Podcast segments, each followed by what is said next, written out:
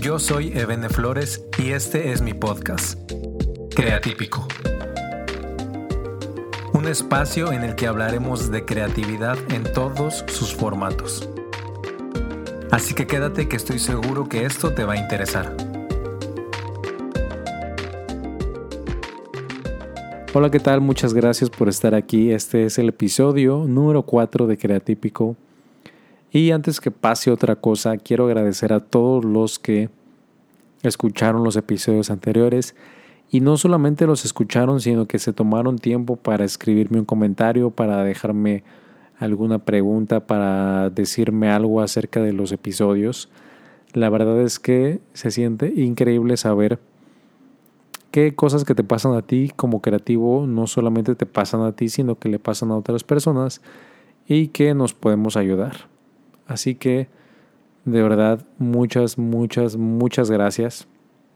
Y hoy quiero hablar acerca de la importancia de este último cuarto del año. Octubre tiene unos días que inició, yo estoy grabando esto el 8 de octubre y a veces pensamos que esta etapa del año es como que ya ah, no sé, como que ya la última, como que si no, no, como si, como que si tenías un propósito y, te lo pusiste este año, pero ya llega este octubre, ya no lo vas a poder cumplir. Y me gustaría que pensaras en los propósitos creativos que te pusiste este año, que por alguna, otra o muchas razones no has podido sacar adelante. Piensa en esos propósitos, piensa que te hizo falta, piensa si realmente trabajaste en ellos o si a lo mejor solo fue una idea que tenías. Piensa si cambiaron a lo largo de este año. Y quiero decirte que no des por perdido lo que le queda, los meses que le quedan este año, las semanas que quedan. No las des por perdidas. Octubre es muy, muy fundamental a la hora de cumplir estos propósitos y aunque parece que el año ya va de salida, porque en noviembre generalmente si trabajas, si estás en un trabajo, ah, pues es como etapa en la que tienes que entregar todo por el fin de año. Y eh, pues diciembre prácticamente es la mitad fiesta, entonces a lo mejor parece como que estos últimos dos meses ya no puedes realizar nada, pero octubre sí es un mes en el que puedes hacer todavía algo por ese propósito. A veces cuando pensamos que tenemos un propósito grande, ah, creemos que automáticamente necesitamos mucho tiempo para ponerlo a cabo, porque pues si es muy grande, entonces necesito mucho tiempo para que quede muy bien. Pero a veces no es cuestión de mucho tiempo, a veces es cuestión de sentarnos, estructurarlo, hacer un boceto y ponerlo en acción. Simplemente es así. Me encanta el ejemplo de los músicos y de los cantantes, porque uno de los propósitos que se ponen es grabar una canción o grabar un disco. Y lo digo porque alguna vez a mí me pasó, yo estudié música en mi adolescencia y siempre quise grabar una canción o un disco y por muchas cosas no lo logré. Pero bueno, no dejé que eso me, se me quedara para siempre. Obviamente ya hice varios de mis propósitos que están fuera de la música. Pero, ¿qué necesitas? ¿Te has puesto a pensar qué necesitas para hacer eso que quieres hacer? ¿Qué necesitas para para tener tu canción, para tener el máster final de tu canción. Hacer una maqueta, hacer una estructura, ponerla en un metrónomo, poner acordes. ¿Ya lo hiciste? Lo que me refiero es que cuando no tienes nada, cuando no sabes ni por dónde empezar, obviamente parece un proyecto grande, pero cuando empiezas por cosas pequeñas como hacer una estructura, como hacer una línea de tiempo de cómo va a ser tu canción, entonces es cuando puedes pensar que a lo mejor no necesitas tanto tiempo y lo que necesitas quizá es preguntarle a alguien en tus redes que te pueda ayudar o juntarte con algunos músicos para grabar una maqueta, yo qué sé. Es un ejemplo que se me ocurrió. A lo mejor quieres grabar unos videos para YouTube, no sé, quieres hacer tutoriales eh, porque eres eh, pianista, y, pero no has podido hacerlo porque piensas que no tienes una muy buena cámara o no tienes un muy buen micrófono o no sabes con qué empezar o a lo mejor quieres grabar un podcast pero no te has sentado a bajar las ideas del podcast, no te has sentado a escribir tus temas. A lo mejor quieres escribir un libro, pero nunca te has sentado a pensar cómo va a ser la estructura de tu libro. Y entonces estás pensando, porque así pensamos los creativos, pensamos en, en proyectos terminados, pensamos en modelos terminados. Ya lo había dicho esto antes, que, generalmente tenemos modelos eh, terminados, o sea, personajes que tienen una carrera y que a lo mejor ya el, mismo hecho de que lo hacen todo el tiempo, pues ya lo tienen muy bajada la estructura de cómo son las cosas, pero cuando no lo hemos hecho antes, entonces parece como que de repente el libro va a nacer ¡pup! de un día para otro o de un día para otro ¡pup! ya vas a tener tu, tu video tutorial o tu canción grabada, pero no es así. Necesitas pensar por partes, necesitas olvidarte del enorme proyecto y pensar, ok, ¿cómo puedo hacer esto desde un principio? ¿Cuál es el primer paso? Y eso es lo que podemos hacer en octubre. Es lo que podemos hacer en, lo que queda de este año, en este último cuarto del año. No, no necesitas, necesitas olvidarte de, de, que tienes que llegar al 2020 para decir en el 2020 sí voy a lograr ese propósito. Olvídate de eso y piensa en cómo puedes ganarle tiempo al tiempo, cómo puedes ganarle tiempo al siguiente año para iniciar ese propósito puedes hacerlo, puedes iniciar con algo. Hoy es el día para poner una piedra en tu edificio, en tu estructura creativa. Tienes que iniciar con algo, tienes que iniciar con un pequeño paso de todo lo que tienes en mente.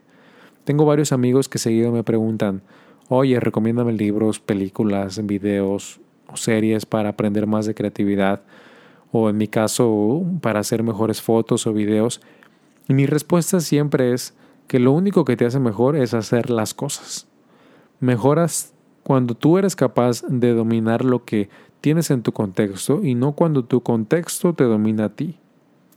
No es cierto que necesitas una mejor cámara o necesitas mejores colores para dibujar o necesitas una Mac para sentarte a escribir porque si de otra forma no, no te vas a sentir nunca inspirado.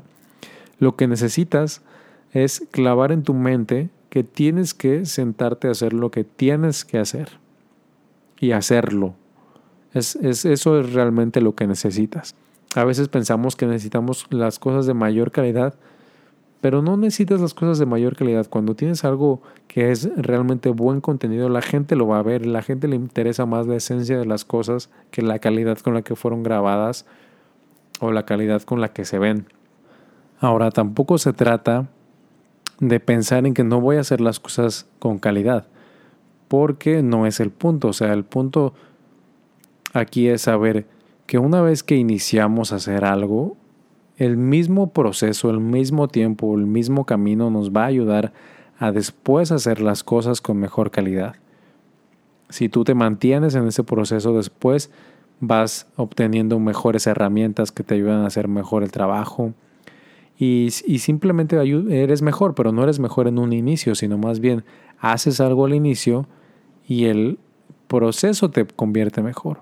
Pero piensa en toda la gente que hizo arte o diseño y que creó cosas increíbles en el pasado sin la tecnología o facilidades que tenemos hoy en día. Es, real que hoy, hoy tenemos todo para empezar y mejorar. No necesitamos brincar la línea del 2019 al 2020 para iniciar. Hoy puedes iniciar.